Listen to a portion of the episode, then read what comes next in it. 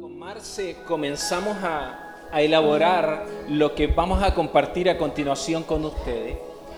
Era inevitable no, no remontarnos un poco Atrás. a casi 19 años Exacto, atrás. sí, sí. ¿Por qué 19 años atrás? Porque en, en los próximos días o en febrero vamos a estar cumpliendo un, un aniversario más de matrimonio, donde eh, era inevitable no pensar que, que ese, ese fue un día único cuando, cuando con Marce eh, nos comprometimos ante Dios, ante la congregación y en la iglesia, y donde también yo tuve la oportunidad de conocer parte de la familia que no conocía Pariente lejano. parientes lejanos, claro, y que por supuesto tenían todo el derecho de estar porque eran invitados de Marce. Así como también dentro de mi familia había gente Numerosa. que Marce, Numerosa. numerosa, numerosa sí, la familia somos numerosos, ¿ah? Ah, la mata es grande. y, y la verdad que también no conocía a Marce, pero también tenían derecho a estar ahí y a compartir. No se conocían entre ellos, pero tenían el derecho porque estaban invitados por nosotros. Al mismo matrimonio. Al y mismo era algo matrimonio. inevitable que en algún sector se juntara la familia del novio y por acá la, fa- la familia de la novia. Exacto. Y yo creo que aquellos que hemos participado en eventos así se da esa dinámica, ¿cierto? Pero lo relevante era de que nosotros ambos, sabiendo nuestro contexto, también queríamos eh, compartirlo con personas que fueran significativas. Claro. Pero también habían compromisos, ¿cierto? Entonces, en, en el listado, igual hubieron algunos que quedaron afuera, ¿cierto? Porque no, había se puede, afinidad. No se pueden. Y hay que ser frío en ese aspecto, Sí. ¿cierto? Pero invitar a un matrimonio involucra una decisión y la decisión parte por los novios, ¿verdad? En este caso, en el caso de nosotros, fue una decisión de ambos, ¿ya? Eh, quizás en nuestra cultura nos permite a los novios elegir a quién queremos que esté con nosotros. Si bien escuchamos el consejo, la opinión de los seres queridos, al final quien determina o quien pone como la, el punto final son los participantes del matrimonio que son los novios en sí, ¿verdad? Exacto. Y bueno, fue así como todos tuvieron que compartir en ese momento como uno solo, porque una era la invitación.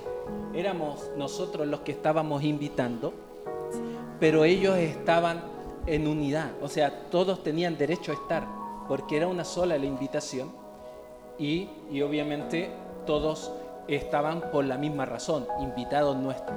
Y es así como nosotros reflexionábamos que ocurrió en un siguiente acontecimiento que solamente voy a dar lectura a dos versos a continuación, que están en Lucas, Lucas 15.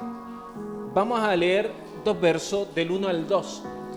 Es el famoso eh, capítulo donde posteriormente en el capítulo, en el 15, el del 3 en adelante, están las tres parábolas que muestra Lucas, donde habla de una moneda perdida, donde, el hijo, donde aparece la historia del hijo pródigo o el Padre misericordioso, como dicen algunos teólogos que debería llamarse de mejor manera, y como también narra el, el- el tema de la oveja perdida.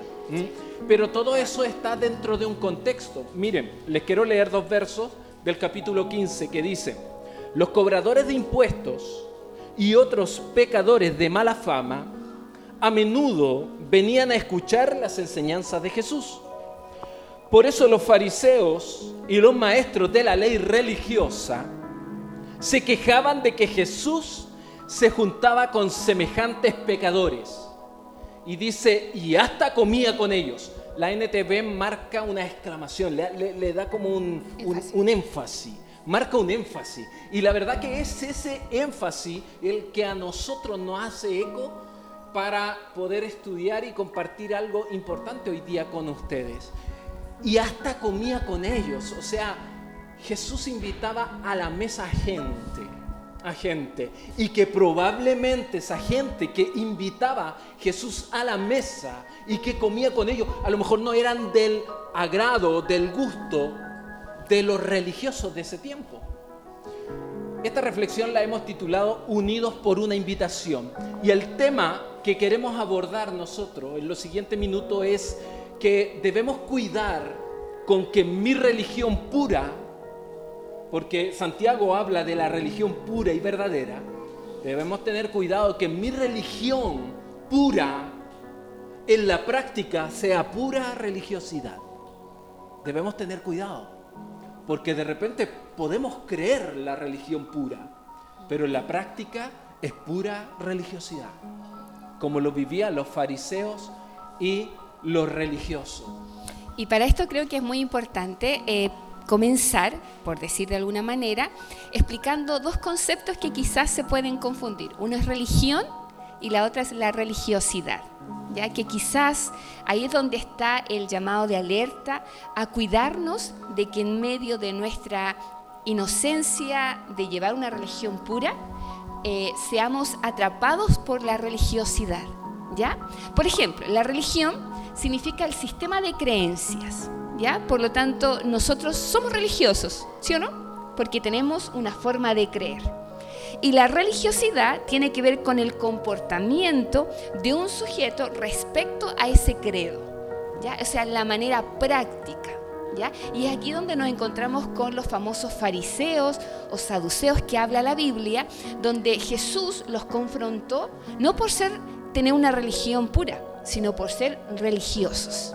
Y ese es el tema que vamos a, como a enaltecer un poquito ahora. Exacto.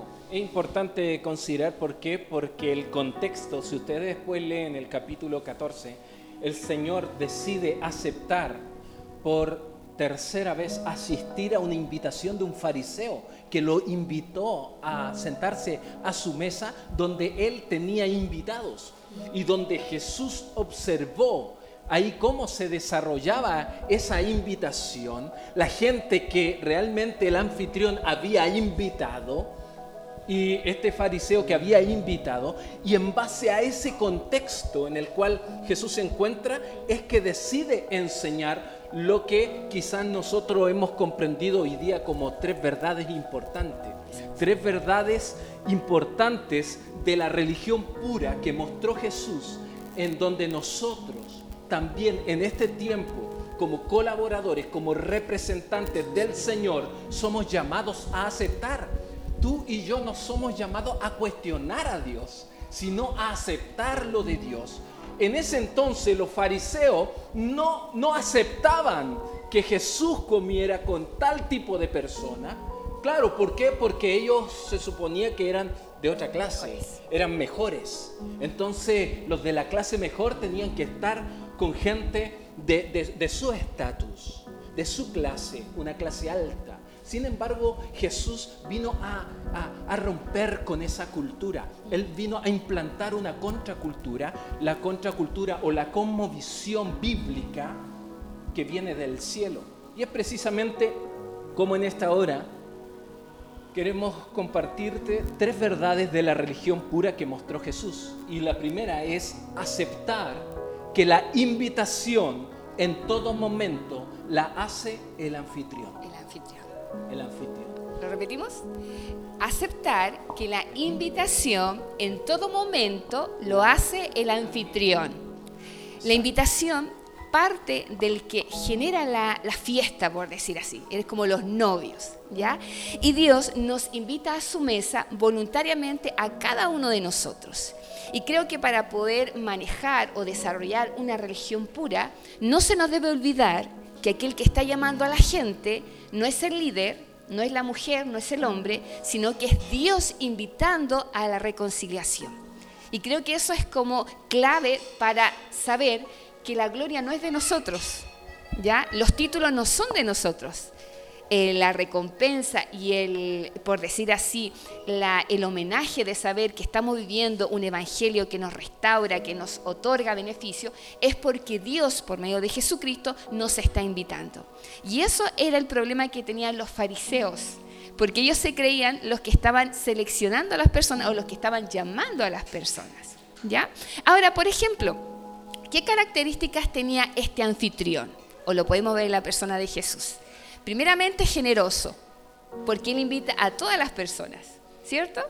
Amoroso, porque no lo hace con una invitación de juicio, sino que lo invita para transformar no que cambie y se acerque, sino que lo invita a acercarse para que Jesús, en medio de su poder poderoso, pueda transformarnos. Y lo otro es que el anfitrión comparte lo suyo, lo que tiene él, para con los demás.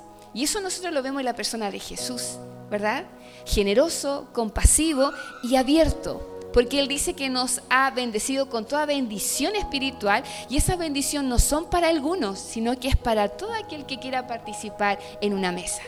Por lo tanto, cuando nos recordamos que aquel que está invitando a la famosa y a la esplendorosa invitación que Cristo quiere tener con nosotros, es porque Él es aquel que ha iniciado todo. ¿Se recuerdan? Que todo parte de Él. Él nos amó a nosotros, él nos buscó a nosotros, Él nos quiso perdonar a nosotros, Él se quiso acercar a nosotros. No es que nosotros, no, nos encontramos con una estrella y nos iluminó de poder, no, es Dios siempre insistiendo con nosotros. Y eso se llama ese amor incondicional que la palabra a nosotros nos entrega. Algo, también importante de decir en este primer punto es que los, los orientales consideraban como de poco honor.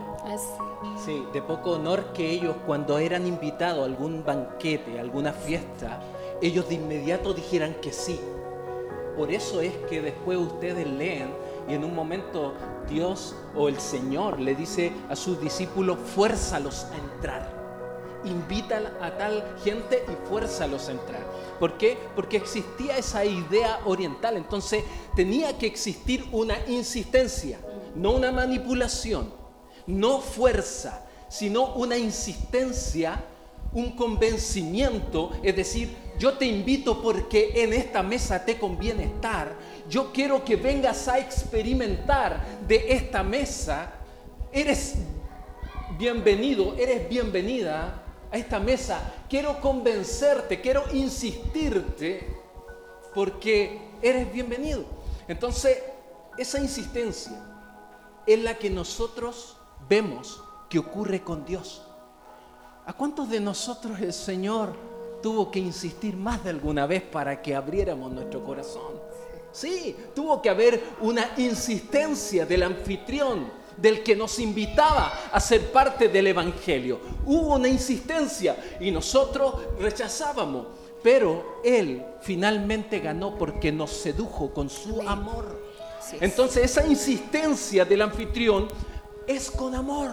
Él nos seduce con su amor, nos abraza con su amor y bueno, y hemos invitado. Y de la misma manera es como estamos llamados nosotros también a llevar a cabo lo que es el Evangelio compartir esta buena noticia con la gente.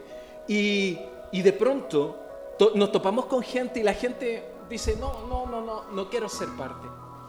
Y nosotros dijimos, ya, bueno, te lo perdiste y no más. Pero a veces no volvemos a topar a esas personas. Y por esas cosas que no son casualidades, te ves nuevamente compartiendo con, entonces debemos ser intencionales, debemos insistir, debemos procurar seducir con amor, tal como el anfitrión, tal como Dios a nosotros que nos invitó a su mesa, porque es Dios el que invita. Todos nosotros somos indignos, pero somos indignos amados por el Señor tal como somos y no como deberíamos ser. Él nos amó tal como somos. Entonces, esa insistencia, ese esa persistencia, pero con amor, en la que nosotros estamos llamados también a ejercer para con la gente que está afuera. Y en una instancia como esta es donde, claro, todos somos convocados como, como iglesia del Señor, como familia, pero hemos también querido, querido venir a, a una mesa como esta. Hemos tenido una mesa linda para compartir pero recuerden que esta mesa tiene una connotación eterna, porque viene a ser sombra de lo que va a ocurrir cuando el Señor venga. Claro, y lo más relevante también, Pablito, es de que cuando Dios insiste para con nosotros en invitarnos a su amor, eh, ¿cómo manifestamos nosotros nuestra insistencia en la práctica? Cuando quizás tratamos con amor a aquel amigo, a aquel vecino, cuando no lo juzgamos, cuando tampoco lo amedrentamos, porque a veces usamos la técnica del terror, ¿sí o no? Para que la gente se acerque.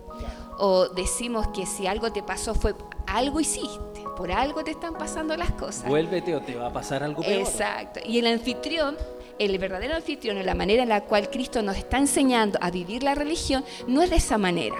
Tampoco es ofrecer sigue a Jesús y te van a acabar todos los problemas. No es así. Pero es hablar con el verdadero amor en donde trata con dignidad y no con, eh, con juzgar condenando. Sabemos que todos los que estamos acá, ninguno es justo, ¿cierto? Por sí mismo. Hemos recibido las vestiduras del Señor y eso nos permite acercarnos a Dios.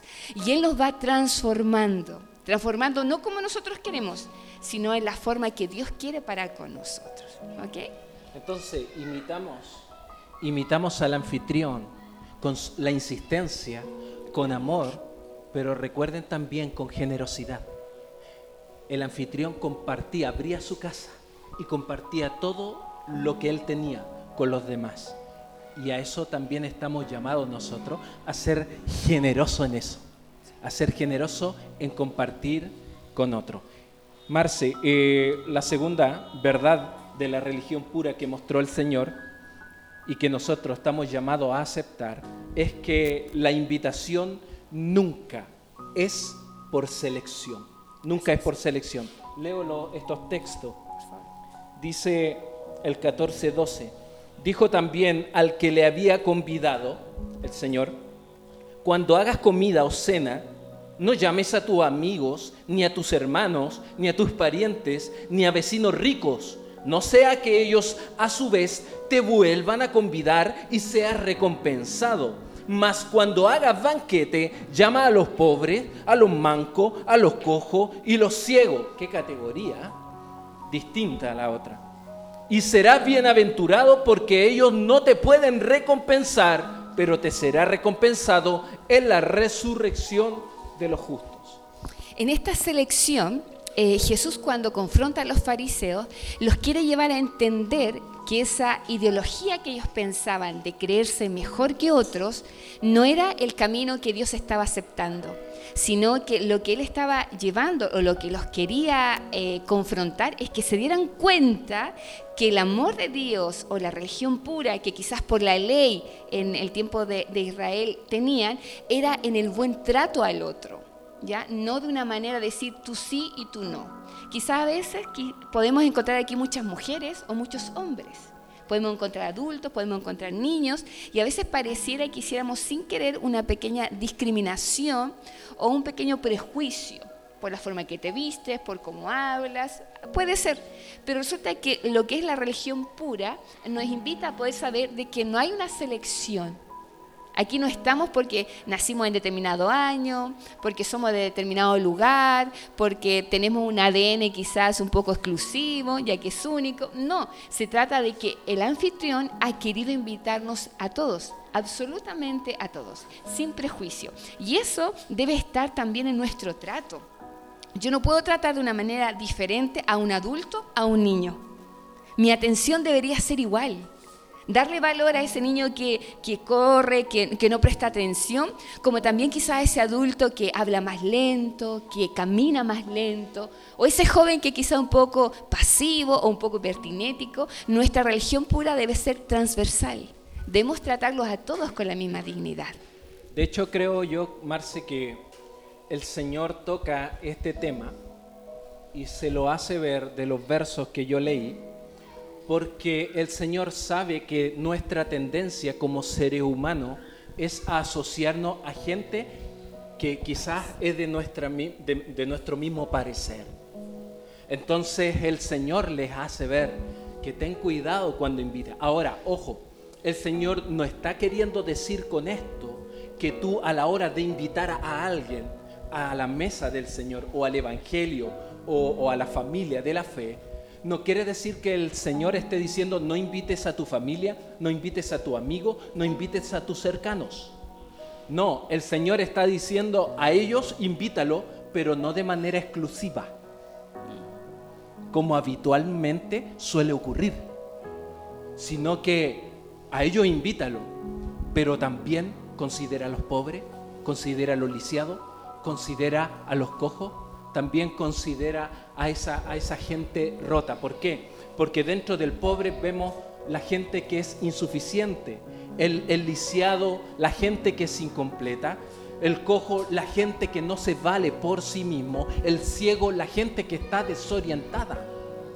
Y de eso hay mucha gente, sin embargo vemos en la escritura más de alguna ocasión a Dios diciendo de que Él no hace acepción de persona. ¿Por qué? Porque Él desde un principio nos ha mostrado que sus bendiciones, que el reino de Dios ha venido a establecerse con una invitación amplia absolutamente para todos. Y es por eso que tenemos que tener presente que CFR no es una iglesia de jóvenes, ni tampoco de adultos o solo para chilenos. CFR, aquí servimos para levantar la iglesia de Cristo donde el llamado es multigeneracional. Si quieren estar los niños con nosotros, vamos a tener a los niños, también al adolescente, también al joven, al joven adulto y también los adultos. Todos tienen lugar porque estamos levantando la iglesia de Cristo y no la iglesia del pastor, del líder o una iglesia solamente y pura de un ser humano en particular.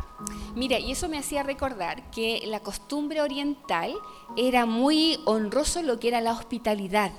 ¿Ya? Toda la, cultura, recibir a alguien en su casa era como un honor, porque ellos tenían la percepción de que podía ser un mensajero de Dios con algún eh, mensaje, valga la redundancia, para tal persona. Y resulta que en la cultura oriental, eh, la hospitalidad no era solamente para los huéspedes amigos, no para solamente los familiares, sino también hace énfasis al extranjero.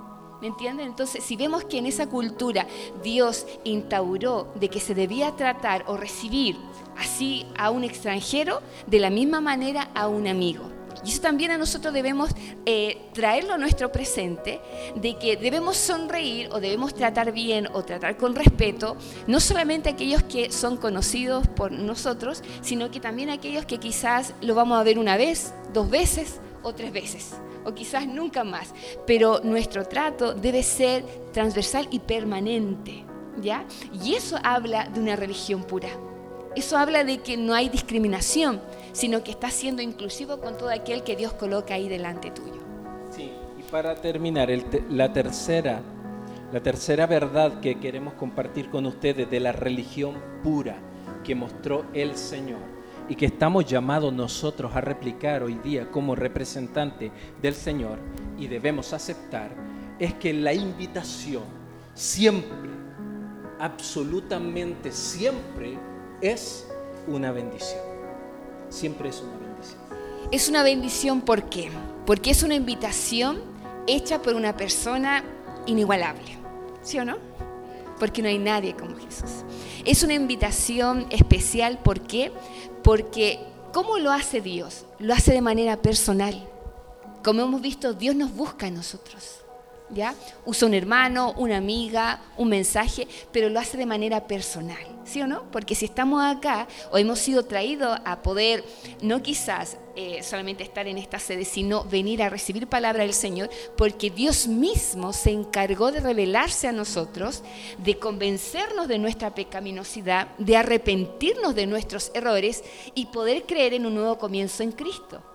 Y eso lo hace especial, porque Dios no envió un ángel para convencerte, no envió un querubín, Dios envió a Jesús, al Hijo para que hoy por medio de su Espíritu Santo, gente como yo y como tú podamos responder al llamado del Señor. Y es una bendición también por lo transversal y por la manera en que Él se acerca a nosotros, buscándonos con amor, no con juicio, pero sí con el poder suficiente para poder transformarnos. Exacto. Por lo tanto, tú y yo que estamos teniendo una experiencia con Jesús, si hay algo que en nuestra práctica y en nuestra vida cotidiana debemos mostrarle a la gente, a la gente que no conoce, es que la invitación de Jesús a venir al Evangelio es la oportunidad de nuestra vida. Nada se le puede igualar, no se puede comparar con nada es una bendición. Tal como en el 14, 16, uno de los invitados que estaba sentado a la mesa en un momento dijo, En un momento dijo, bienaventurado el que coma pan en el reino de Dios. Sí, es bienaventurado, es feliz, es dichoso el que tenga la oportunidad de tomar esta invitación y querer ser parte. Es una invitación que tú no puedes igualar, no puedes comparar con nada que haya allá afuera que el mundo te ofrezca, ni siquiera tampoco con algo que tú a lo mejor estás desarrollando en tu vida, en tu vida personal o secular. Nada se puede comparar. ¿Por qué? Porque en esta invitación, en esta invitación hay abundancia. En esta mesa nunca falta nada. En esta mesa, en esta invitación, ya se pagó todo. Solamente debes aceptar, querer estar y sentarte junto al anfitrión. ¿Te das cuenta que no hay nadie que nos pueda ofrecer eso?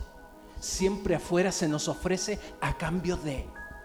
Pero acá, si pudiésemos decir a cambio de algo, a cambio de que aceptes, a cambio de que creas, a cambio de que quieras estar, porque en eso el Señor no nos obliga, no nos obliga, Él siempre es, eh, siempre la invitación se extiende con amor. Y cuando estudiábamos con Pablo, analizábamos de que cuando la gente en el tiempo antiguo era invitada a un banquete, ¿por qué era tan relevante o importante que se te invitara a un banquete? Resulta que los orientales le tenían miedo a la oscuridad, ¿ya?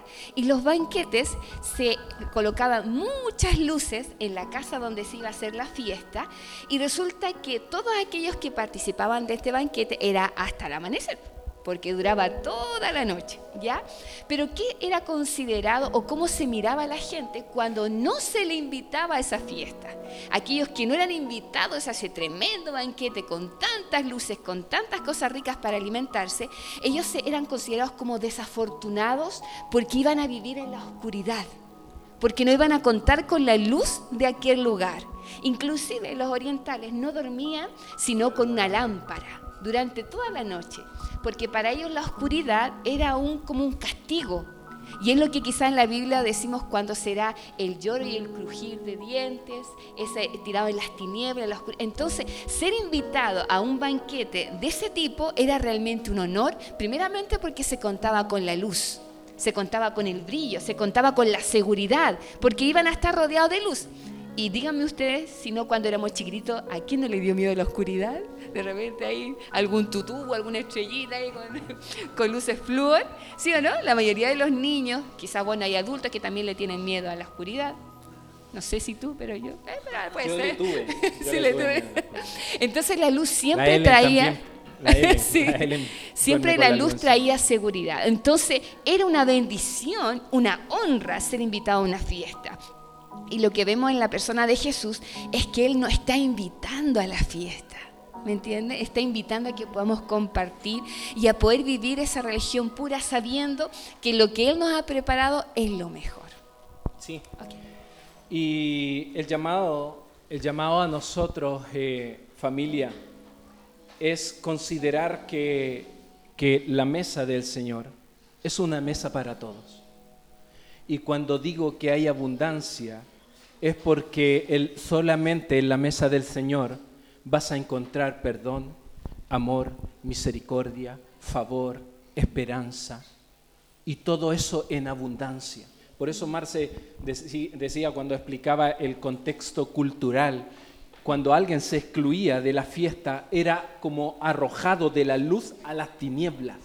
Y eso es, esa es la, la metáfora que usa el Señor para ¿Para qué? Para llamarnos una y otra vez a nosotros ser hijos de luz, a nosotros iluminar la vida de otro. Pero ¿de qué manera nosotros podemos alumbrar el camino de otro?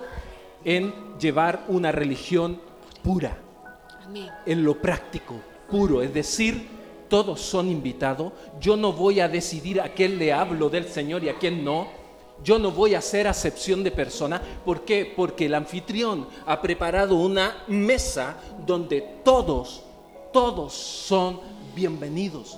Todos serán siempre bienvenidos y donde a nosotros no nos compete seleccionar. ¿Por qué? Porque la religión pura es sin selección. Pero debemos, ¿por qué hablar tan insistentemente con amor? Porque realmente es una bendición. Es la oportunidad, ya sea de nuestra vida o para nuestra vida, como para la vida de la gente. ¿Mm? Entonces, tres verdades de la religión pura que practicó Jesús y que estamos llamados nosotros a mostrar en nuestro rol de discípulos del Señor. La invitación la hace el anfitrión, nunca es por selección y en todo momento es una bendición. Siendo distintos, todos nosotros estamos unidos por una invitación, por una invitación probablemente de aquí, aquí no, no me conozco con alguno, ustedes, alguno de ustedes no me conoce a mí, pero el hecho de no conocernos no, no, no te da el derecho a ti de estar aquí más que a mí, o a mí que a ti. ¿Por qué? Porque la razón por la que estamos es por la invitación. La invitación que la hizo Dios. Dios, cada uno de nosotros está aquí por esa invitación, entonces al final nosotros somos todos bienvenidos. Y por eso quiero invitarte a aquellos que pueden, que se puedan colocar de pie, para poder eh, practicar y recordar esta invitación que se nos ha hecho. Si bien es cierto, cada uno de los que estamos acá debemos valorar constantemente esa gracia que Dios nos ha dado, también debemos recordar lo que un día Jesucristo hizo por nosotros en la cruz. Y vamos a poder eh, comenzar eh, o participar, mejor dicho, de lo que es la cena del Señor, porque lo hacemos en memoria de Él, porque queremos realmente eh, no olvidarnos de la manera en la cual debemos vivir nuestra religión, de la manera en la cual debemos vivir nuestro credo, nuestras convicciones y poder sobre todas las cosas que en este lugar, independiente de donde seamos, estamos unidos por lo que Cristo ha hecho por nosotros. Y eso eh, nos va a permitir nunca mirar a aquel que está a mi lado, a aquel que está delante o atrás mío, con algún sentido de superioridad, ni yo tampoco sentirme inferior al otro, porque hemos sido invitados de la misma manera para todo lo que Dios tiene para con nosotros. ¿Sabes, Marce? Lo único que podría a nosotros excluirnos de acercarnos a esta mesa es creernos dignos de estar en ella. Sí, porque ninguno es, digno. Todos somos indignos, pero amados por el Señor e invitados a participar de esto que es y que debemos practicarlo como, como una obediencia, como un acto de obediencia, algo que Dios estableció. Así que lo vamos a hacer y lo vamos a hacer en memoria del Señor. Esto es solo jugo son galletas, pero son símbolos, son elementos que representan, que representan esa obra maravillosa que se llevó a cabo en la cruz, pero a la vez también eh, esa morada, eso que se fue a hacer allá en los cielos y que nos dice que el Señor va a volver por su iglesia. ¿Te parece que puedas orar, Marce, por estos elementos? Le quiero pedir que tome la mano de aquel que está a su lado en señal de compañerismo. Mm. Eh, porque somos iguales. Unidos por una invitación. Estamos unidos por lo que Cristo ha hecho por nosotros. Así es. Y, y debemos estar dispuestos para aceptarnos el uno al otro. Señor Jesús, te damos gracias en esta hora porque gente quizás normal y común podría decir que somos eh, excluidos o incluidos en ciertos grupos. Pero la gracia de Jesús nos permite hoy estar eh, unidos bajo esta misma invitación de poder recordar, de poder celebrar lo que un día tú hiciste por nosotros hace muchos años atrás, ahí en la cruz del Calvario. Tú nos has permitido experimentar lo que es el arrepentimiento, lo que es darnos cuenta de nuestros errores, lo que es sentirse quizás de alguna manera indignos, culposos, pero tu amor, la bondad que ha provenido desde tu gracia, nos permite pararnos delante de ti con ropas que tienen el nombre de Jesús sobre nosotros. Y queremos participar de esta cena donde queremos participar y usar estos elementos que son símbolos de, tu cuerpo, de tu sangre, como es aquel jugo, como son aquellas galletas. Te pedimos, Señor, que tú las santifiques, que podamos con nuestra conciencia entender lo que estamos haciendo y poder valorar lo que un día tú hiciste en la cruz. Gracias porque podemos abrazarnos, porque podemos estar ligados quizás a través de un vínculo por medio de nuestras manos. Pero gracias Señor porque creemos también que es una realidad y una convicción de que nos miramos con los mismos ojos de gracia que hemos recibido de Jesús. Nadie es mejor que el otro y nadie es peor que el otro. Somos regenerados, gente que está en restauración, personas, Señor, rotas y quebrantadas que estamos siendo amoldeados por tu amor. Permítenos disfrutar de este tiempo y que nuestro corazón valore, recuerde y se empape de aquel hermoso recuerdo que hoy hacemos en memoria de ti. En el nombre de Jesús te lo pedimos todo. Amén